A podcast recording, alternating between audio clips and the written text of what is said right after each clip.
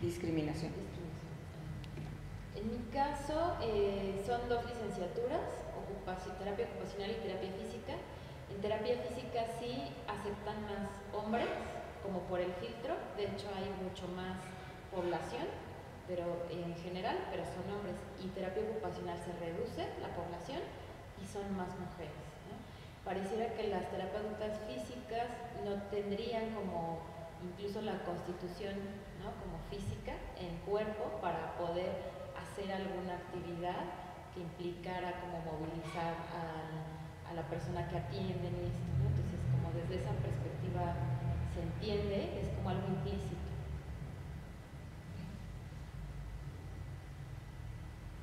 Bueno, en mi caso eh, ha sido como mucho ver cuál es la posición en la que se pone a la mujer, ¿no? O sea, cuando se va y se presenta, acá en general si es hombres y mujeres, puede haber como una distribución más equitativa, sin embargo si hay como este peso de pensar en la mujer va para carrear alumnos o para que pueda como llamar la atención y entonces puedan ingresar más a las carreras o a las licenciaturas y el hombre va solo como para dar como todo este sustento de que hay estructura académica. Entonces eh, es muy visible incluso desde la vestimenta o el tipo de presentación que hace uno o hace otro o el discurso que traen preparado, ¿no? O sea, la mujer generalmente es como para invitar, para como hacer esta introducción y el hombre se le da el peso de dar como los datos importantes de la universidad o lo que les conviene a los alumnos en la parte académica y la otra es como para la parte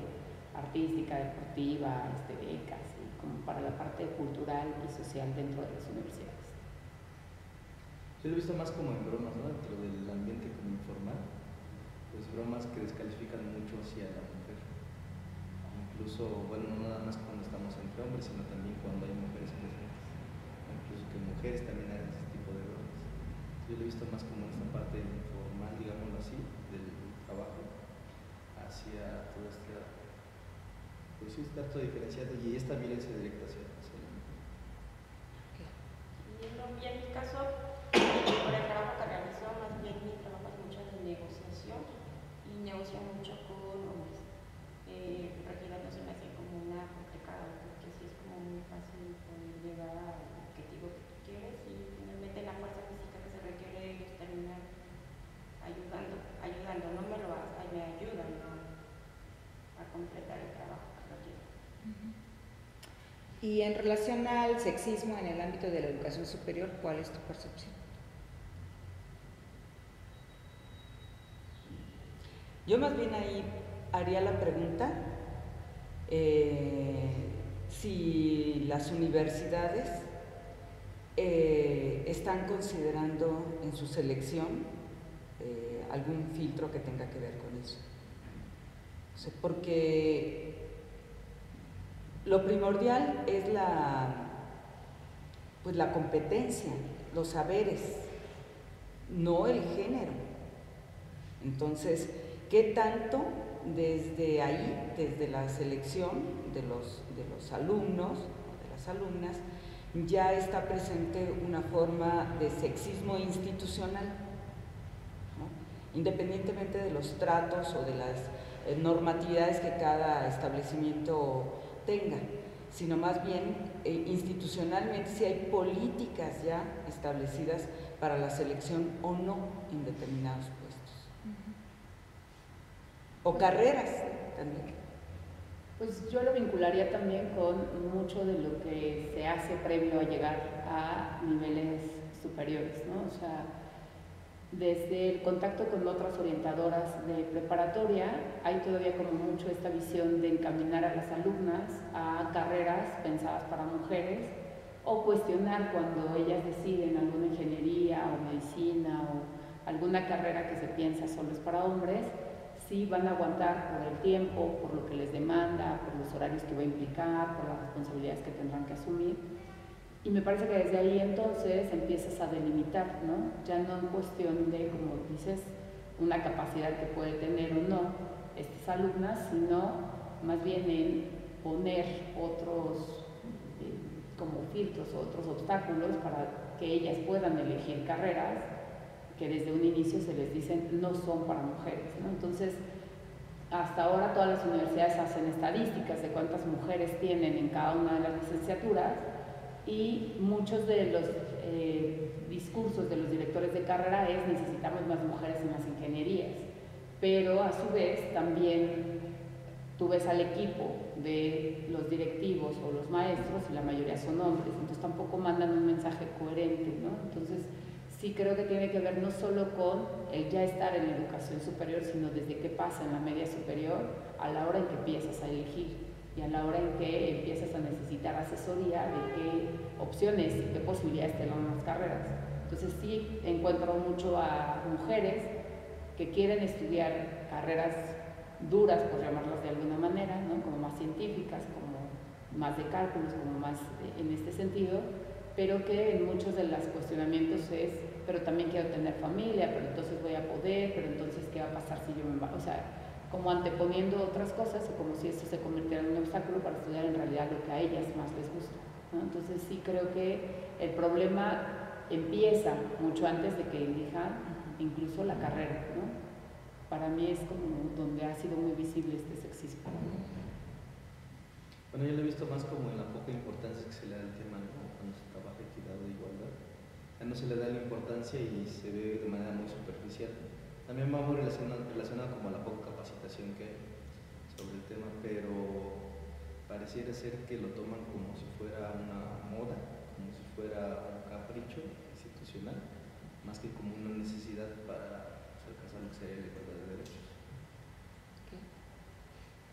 Yo lo he visto en los protocolos de tesis, en los títulos que, que empiezan a ocupar los y que ciertos, incluso como eh, los que van revisando, los revisores de, los protocolos, les van como guiando entre este título, este tema sí es para ti, porque correspondes a cierto género o a cierta carrera, y este no, ¿no? Incluso desde también el tema de sexualidad, como, como por qué lo vas a abordar, si eh, pues esto no, es, no se usa tanto o no va a ser tan relevante como para el estudio, ¿no? Para tu propuesta. En tu caso, claro. Yo ahorita cuando lo estoy viviendo, en realidad creo que están más bien apoyando esa parte, por ejemplo, ahorita que pone a la mujer, están sacando publicaciones de mujeres UME, biografías específicamente de apoyar a las mujeres, va a salir otra de niñas científicas desde su infancia, entonces en realidad pues donde yo también encuentro, creo que ese, ese punto es el que están tratando de trabajar Eh, la siguiente pregunta es si tu vida profesional en la educación superior ha generado tensión en tus responsabilidades familiares. Bueno, en mi caso eh, no tiene que ver tanto quizá con la tensión en la cuestión nuclear, ¿no? o sea, mi pareja y mi esposo y mis hijos han logrado comprender esta parte de la importancia que tiene para mí desarrollarme como profesional y también en los espacios que tenemos como familia. Más bien, eh, como que algunas de las cuestiones tienen que ver más con la familia extensa, ¿no? O con conocidos o amigos que cuestionan mucho el mi ser madre, ¿no? El, mi poca o mínima presencia, ¿no? En algunos momentos se me cuestiona sobre cuánto tiempo paso con mis hijos o no, el por qué decido trabajar tanto, si tendría que quizá compartir más, el, un poco también incluso el si no debería tomarme un tiempo después de dar o de tener a cada uno de mis hijos para poderlo disfrutar, ¿no? Entonces son cuestionamientos que se me hacen y que en algún momento quizá en un inicio pues sí te, te, te genera como cierto, sea, a lo mejor incomodidad o esta parte de reflexionar si es real o no, pero que a su vez también es como pensar si al hombre se le hacen los mismos cuestionamientos, ¿no? O sea, y entonces yo regreso a la historia, a la historia de mi familia y digo, bueno, mi mamá sí se dedicó al hogar, mi papá era quien salía y era el proveedor, y sin embargo no hay un cariño diferente, ¿no? O sea, tampoco es que se le cuestionaba él por qué llegaba solo hasta en la noche o porque solo tenía tiempo los fines de semana. Entonces sí he como tratado de... Eh, Pues sobre todo para revisar si dentro de mi familia, es decir, con mi esposo y con mis hijos, está habiendo o no en algún momento alguna tensión o alguna dificultad. En general hay como buen apoyo de, de su parte y también como este entender cuál es mi postura con respecto a mi crecimiento profesional y a mi estar con ellos. Pero sí también en algunos momentos eh, pues evaluar ¿no? qué tanto eh, implica para ellos el que esté, no esté, en qué fechas necesitan que esté, y pues también poder decir, bueno, en estos momentos sí, en estos momentos no, pero no desde él porque soy mujer, sino en qué momentos es importante para la vida de mi hija o de mi hijo o de mi esposo que yo esté por ser miembro de esta familia, al igual que ellos en algunos momentos conmigo, ¿no? Entonces, creo que las presiones y como todo el cuestionamiento y toda la serie de como prejuicios, estigma, o el cuestionarme incluso sobre mi quehacer profesional, viene siempre desde fuera, ¿no? Y incluso desde otras mujeres que también son profesionistas, ¿no? Y que entonces, eh, pues pareciera que entre mismas mujeres se cuestiona el por qué no estás, ¿no? Y dices, bueno, pues tú también estás siendo profesional y tiene el mismo derecho él que yo a salir del hogar y a poder ejercer la profesión, ¿no? Entonces, creo que más bien ha sido lidiar como con estas ideas de pues, lo que nos rodea, ¿no? de la comunidad en la que participamos y como poner ir también poniendo límites de hasta dónde pueden o no intervenir en nuestra dinámica o en nuestra forma de constituir nuestra propia familia. Pues en mí yo creo que no influyó. Yo creo que al final parte de la educación que tuve en, en superior reforzó incluso con muchos estereotipos. Y bueno, muy relacionado a la, cómo se impartían las clases, pero también porque cuando se hablaba de feminismo o de equidad, se centraba más como hacia la mujer, no cómo eso también afecta al hombre. Y entonces no me llevaba como ese análisis. O sea, el superior yo no recuerdo cosas. Sí, sí había cosas que decían, pues no están bien, no son correctas, pero no era un análisis más profundo, o sea, como tú pues, no tienes que saber de esto o no, no, abordar como tantos esos temas, tienes que hacer como más esta parte de investigación o dedicarte a la terapia, etc. Pero no, o sea, no incluso para, para apoyar, bueno, no apoyar en casa, para tomar responsabilidad de, cosas en casa, no, pues no, ¿Y como hombre te afecta el ser un profesional de la educación superior? En tus responsabilidades familiares? Porque dices que no lo habías considerado porque no era algo que estuviera expuesto en tu formación profesional, que era más siempre dirigido a la formación de las mujeres cuando se cuestionaba. Pero tú, siendo hombre, ¿crees que sí ha habido una tensión entre lo laboral y lo personal o lo familiar? Sí, Sí, porque implica que hay muchas cosas que hacer, pero el tiempo es como poco, es como poco, y esa repartición como de responsabilidades, pues es en la parte de acuerdos que no se, no se han logrado. Sí afecta porque sí estoy mucho tiempo afuera, igual que pues también está Carlos, mi esposa afuera. Pues así que como le hacemos, si nada más el fin de semana, luego el fin de semana estoy. Entonces sí afecta caso, chicas? Bueno, en mi caso yo decidí ser eh, madre autónoma. Y entonces ya desde ahí este, ha implicado que no existe ese otro personaje con quien compartir. Pero yo me pregunto que si lo hubiera, sería en términos de ayudante, que para el caso sería lo mismo. Entonces, eh, creo que la atención está en que tengo que hacer un doble esfuerzo entre, para cumplir con mis eh, deberes domésticos y de crianza y la parte laboral que, que yo también decidí eh, ejercer. Entonces, en ese sentido, creo que la atención siempre, siempre va a estar, es decir, es una cuestión de elección en mi caso es muy particular, pero no hay diferencia con relación a otras eh, compañeras de trabajo que sí tienen pareja y que la pareja eh, se va cómodamente a trabajar eh, con el estómago lleno, con su lonche en la mano, con su camisa limpia que no planchó, etcétera, ¿no? Entonces, pues no hay diferencia. O sea, yo creo que ellas viven mucha más tensión que yo, porque yo puedo decidir si lo hago o no lo hago o pago para que otra gente me apoye en ese sentido. Con tu hijo, que es tu familia, ¿ha habido tensión en cuanto al que salgas a trabajar, seas una profesional de la educación superior? Eh, no, yo creo que él ya se creó en otro modelo en donde él sabe que también tiene responsabilidades en la casa.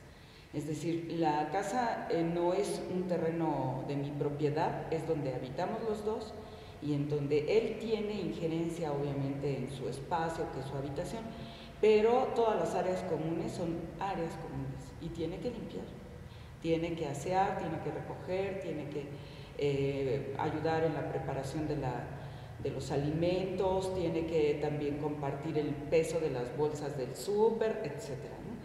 Y digo, es un chico de 12 años, pero está entendiendo que es una tarea no solo exclusiva de su madre, es del equipo que vive en esa casa. Espero que siga así. en su caso. En mi caso sí, y de forma como muy personal, eh, mi mamá me ha dado un mensaje, ¿no? De que me dice, deja de estudiar y, y ten hijos, como si fuera una u otra decisión. Y eh, pues al final ha sido como dentro de una, una familia de la mayoría mujeres, eh, algunas, varias, mamás autónomas, eh, tratar de plantear la posición también de que pues hay muchas otras formas de hacer y de ser, además de ser mamá, ¿no? Y bueno, pues también combinar o, pues no sé, decidir o elegir la parte profesional eh, incluso pensando que alguien me ha dicho, bueno, tus alumnos son como tus hijos, ¿no? Tratando de tal vez como arreglar eh, esta carencia o no sé, ¿no? Pero bueno, es como, como esta parte. Y, sí, la atención entra en pues tratar de ampliar como la visión esto es lo que yo quiero también y de, de incluirlo. Claro. ¿Y tú, Claudia? Yo en mi casa también como mamá autónoma, pues creo que lo mismo como cualquier persona con su pareja en cuanto a los tiempos, en cuanto a responsabilidades. Creo que el primero siento como que quizás a lo mejor el, un poco el cambio sería el económico, porque la responsabilidad económica la tienes solamente tú, no la puedes compartir. Pero creo que en esa parte sería como la única diferencia que yo estoy sintiendo, creo, de esa manera, porque en cuanto a la educación de mi hijo, es igualitaria. O sea, aquí vivimos, ese es el espacio y hay que mantenerlo limpio, cuidado, o sea, las responsabilidades son para ambos, el que está lo tiene que hacer. Bueno, la siguiente pregunta sería en relación a el clima de tu trabajo o del lugar en donde estás teniendo una formación en alguno de los niveles de educación superior y si este clima en tu trabajo o en el centro escolar ha impactado en tu satisfacción y productividad, ya sea a nivel laboral o a nivel académico. Bueno, en mi caso, eh, como estudiante, eh, creo que el que se sigan reforzando ciertos estereotipos, el que se siga mandando un mensaje en donde hay privilegios para hombres, en donde pareciera que hay cualidades que deben tener únicamente los hombres y no las mujeres, en este caso, pues el ser agresiva o el poder eh, decir no me parece o el poder cuestionar lo que se está diciendo, eh, si ha sido alguna cuestión que ha dificultado quizá mi proceso, ¿no? O sea, cuando veo que quien está al frente tiene como este mensaje como como más cargado hacia eh, favorecer a los hombres o no un lenguaje claro ni entendiendo la equidad de género ni entendiendo desde qué postura está y ni siquiera utilizando correctamente el lenguaje entro como mucho en conflicto porque entonces pienso, bueno, eh, yo vengo a aprender de estos profesionales que se supone tienen mucho mayor experiencia, mayor conocimiento que yo y parte del cuestionarles incluso el, la terminología, el lenguaje que usan, el que están reproduciendo o quieren que todos seamos eh, y entremos en esta construcción que tienen de alumnas, alumnos, pues es algo que, me ha generado como ciertos conflictos, ¿no? El decir, pues es que se pone como si fuera hombre o es que se pone... Entonces, para mí sí ha sido difícil de pronto el como comprarles la información que me vienen a dar, ¿no? O sea, la verdad es que empiezan a demeritar ante mis ojos el, su ser profesional. Entonces, para mí ya empiezan como a perder cierto respeto, cierta credibilidad en su manejo de la información, en lo que están queriendo transmitir, cuando dentro de todo eso están queriendo que yo regrese como alguna postura más desde el ser mujer y más desde el asumir ciertos roles o ciertas conductas que debería tener, ¿no? Entonces, pues creo que así en lo laboral pues sigue reforzándose esta parte de eh, no puedes tomar decisiones que impacten a grandes poblaciones, ¿no? Y cuando a veces te la dan, de pronto puede llegar otra a decirte que, que lo estás haciendo, no sé, como que hay mucho cuestionamiento en querer trabajar estas cuestiones de equidad o en tratar de no mirar si es hombre, si es mujer, quién merece más, quién merece menos. Entonces creo que es como los dos ámbitos en los que para mí está siendo un impacto.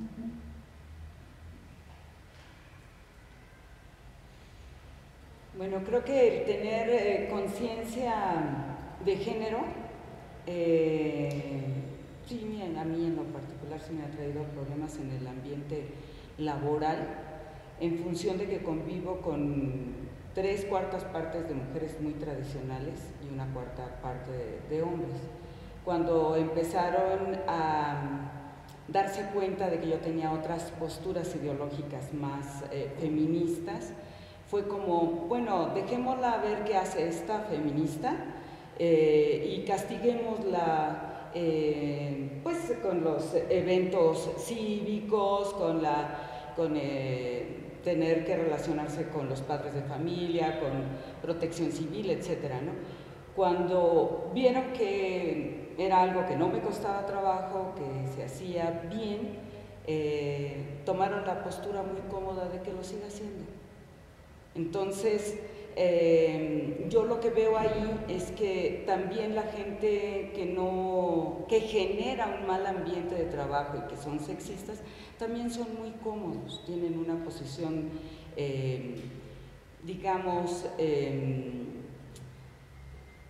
pues eso, cómoda, para que, para que otras personas trabajen por ellos. Entonces, creo que es muy acomodaticio esto, ¿no? Dependiendo en función de quién esté haciendo las cosas. Entonces, sí, sí, sí hay tensión. Eh, procuro ser inteligente y no eh, meterme en broncas, pero sí ser muy congruente con lo que yo pienso. O sea, en mi, en mi grupo, yo, todos los trabajos en equipo se trabajan dos hombres y una mujer dos mujeres y un hombre, invariablemente. Eh, los alumnos, alumnas saben que así es como se aprende a ser hombre y ser mujer conviviendo, no hay de otra.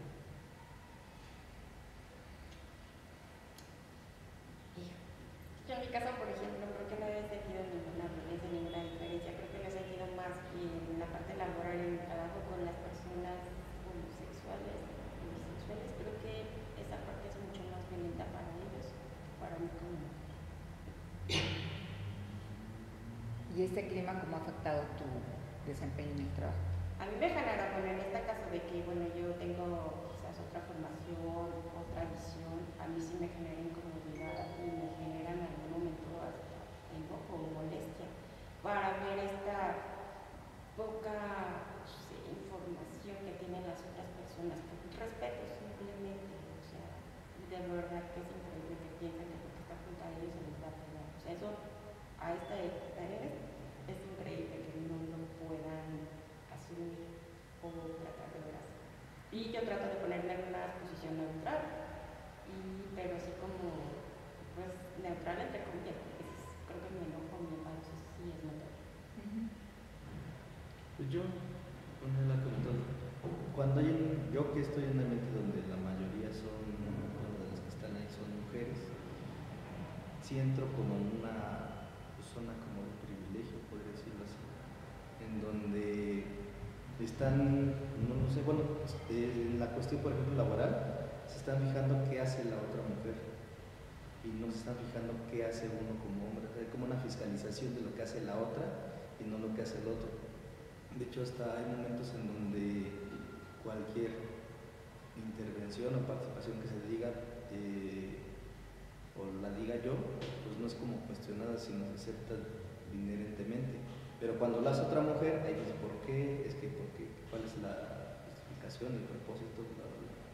Entonces, a mí, a mí, a mí, a mí, me ha facilitado lo que es el trabajo, porque puedo implementar cualquier intervención.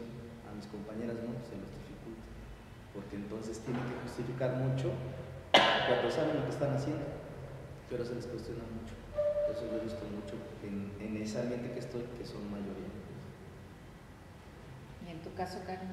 En mi caso, eh, algunas de mis compañeras eh, ocupan eh, la parte de soy mamá y entonces por tal no puedo tal, ¿no? No puedo cu- cubrir con alguna junta o necesito un permiso, un permiso particular o cuestiones estas. A mí lo que me incomoda es que ocupen de cierta forma este argumento, ¿no? Como, como yo tengo tantos hijos, tengo que salir a, no sé, a tomar una llamada cuando estamos en una junta a lo mejor, ¿no? Cuando, no sé, este, a lo mejor pues yo también tendría, sin ser mamá, algún otro, alguna otra necesidad. Eh, eso sí es algo que no, no estoy tan de acuerdo. Eh, puedo llegar a entenderlo y de decir, bueno, este, tal vez si yo estuviera en el caso tendría una necesidad similar, pero aún así no me parece como equitativo, ¿no? Aunque, aunque fuéramos, eh, como que se ocupe este argumento, ¿no? Para tener como cierto privilegio. Es, es esto. Y la última pregunta sería, ¿cuáles han sido los tres principales obstáculos que has tenido que enfrentar por tu género, por ser hombre o por ser mujer, para lograr o para poder avanzar en tu carrera profesional y académica?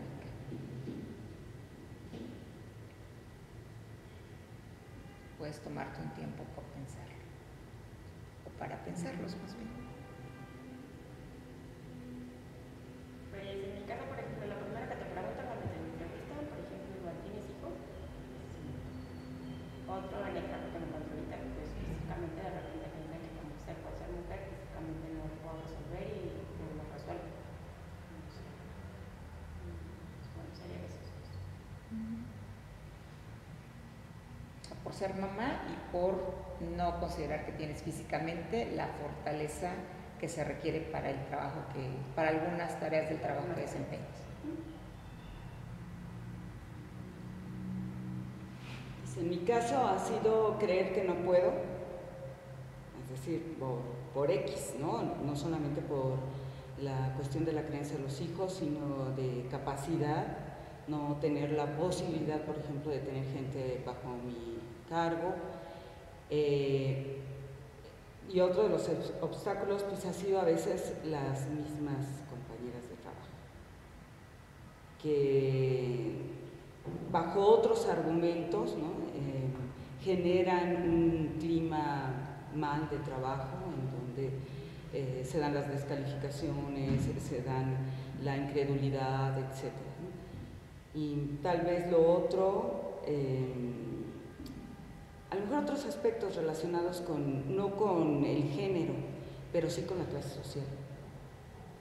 Entonces, cuando, cuando yo he tenido que relacionarme con gente de otra posición social, es cómo, o sea, que no iba aparejado el saber con la riqueza, ¿no? Entonces, de ahí ya es algo eh, que es a veces insalvable, el unir incluso la belleza con la bondad, cuando no necesariamente tienen que estar juntas, o unir, por ejemplo, el, el poder, la capacidad con el ser de buena familia. Entonces, eh, sí, es, sí es difícil. ¿eh? no solamente la cuestión de género, sino la, posición social, el origen social.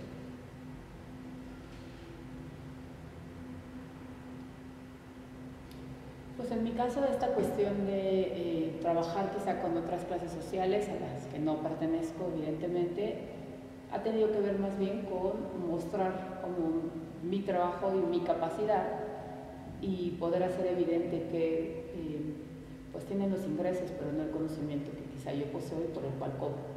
¿no? Entonces creo que más que un obstáculo de pronto se ha convertido en eh, pensar que debo ser más inteligente porque pues ellos tienen dinero para resolverlo. ¿no?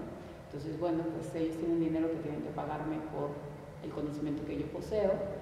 Y otro de los obstáculos quizá también ha sido el que eh, al pensar que estoy en una situación o en una clase social diferente a la de ellos, voy a aceptar como seguir ciertos lineamientos que van en contra incluso de no solo de lo que se pide institucionalmente o de lo que está regido por la CEP o por cualquier institución, sino que voy a, argumentar cosas o ideas con las cuales no convivo, ¿no? Entonces, como el querer manipular mucho el que yo dé información a otros que saben que puedo llegar a movilizar, pensando en que pues como tengo necesidad económica o tengo necesidad de mantenerme en ese puesto, pues va a ser fácil que yo corrompo, ¿no? O no tenga la ética suficiente, entonces pues he tenido que a lo mejor cambiar de institución en esos momentos y mantenerme a la vista de todos mis otros compañeros como una mujer coherente con lo que hace, lo que dice y lo que piensa, ¿no? Entonces, sin importar incluso si en algún momento pues hay como esta inestabilidad económica que al final del día eso mismo me ha posibilitado también el que ellos mismos me sigan buscando o recomendando, etcétera, ¿no? Y por otro lado también el querer quizá o el haber tenido familia, ¿no? el tener hijos, si se me cuestiona en algún momento si no me quiero tomar como un tiempo, ¿no? o si no quisiera como dejar de trabajar por un tiempo, pensando como en esta cuestión de lo que tendría que hacer correctamente una mujer. Entonces ha sido como un obstáculo el que yo regrese y se me cuestione todo el tiempo de cómo estuviste solo los 40 días y ya estás de vuelta y pues qué pasa con el bebé, ¿no? Como más en ese sentido, como por qué regresar tan rápidamente cuando debería tomarme un tiempo. Entonces, creo que han sido como la parte de los obstáculos que he encontrado para poderme desempeñar como profesional. Me acuerdo mucho cuando quise entrar a trabajar a la escolar, me dijeron que no. Yo no comprendía por qué, hasta que después la, alguna persona dijo que están cuidando y yo, cuidando de qué? Ya después de, pensarlo y analizarlo, era mucho porque, como son niños pequeños y como yo soy hombre, pues como soy hombre soy violento. Y como soy violento les puedo pegar, puedo abusar de los niños y de las niñas, etc. Y entonces, pues más que nada, este, el obstáculo que he visto para mí, para mí, es esta parte de, como soy hombre, entonces no soy no soy sensible o no, no sé dar lo que sería cuidados, También, eso no es laboral, eso es más como personal. Con mi hijo, cuando lleva a la estancia y les daba indicaciones de lo que se tendría que hacer, no, yo no, no las validaba porque yo no era la mamá o no era la abuela. Entonces, como yo soy hombre, como soy papá, yo no sé de cuidados de mi hijo cuando yo sabía cuando yo sé todas las vacunas que tiene, cuando el otro, etc. Entonces es como esta parte de yo no puedo estar en contacto con niños pequeños porque soy una amenaza, porque soy hombre, soy violento. No me controlo mis impulsos.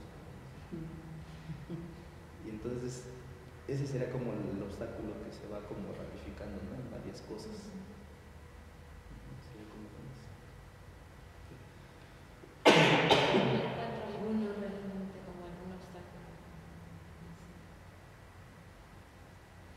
no lo tengo tan consciente, creo.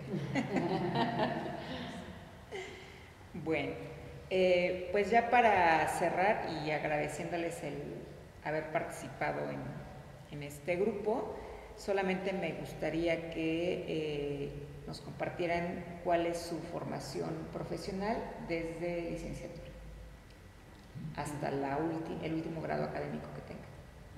Más. Soy pedagoga de formación inicial, tengo una especialidad en educación alternativa, eh, que implica toda la educación en línea, y soy especialista en sexología educativa y la maestría en sexología clínica. Karen. Eh, yo soy licenciada en psicología clínica, eh, tengo un diplomado en sexualidad y discapacidad y en terapia sistémica y ya.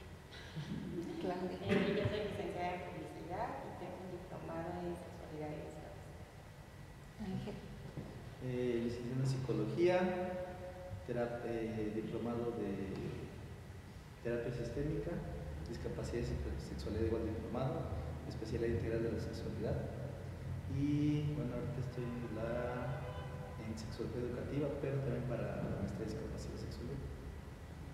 Bueno, yo soy licenciada en psicología, tengo una maestría en inclusión educativa, un diplomado en asistencia tecnológica, un diplomado en sexualidad y discapacidad y actualmente estoy en la especialidad de sexología educativa y también para la maestría en discapacidad y sexualidad.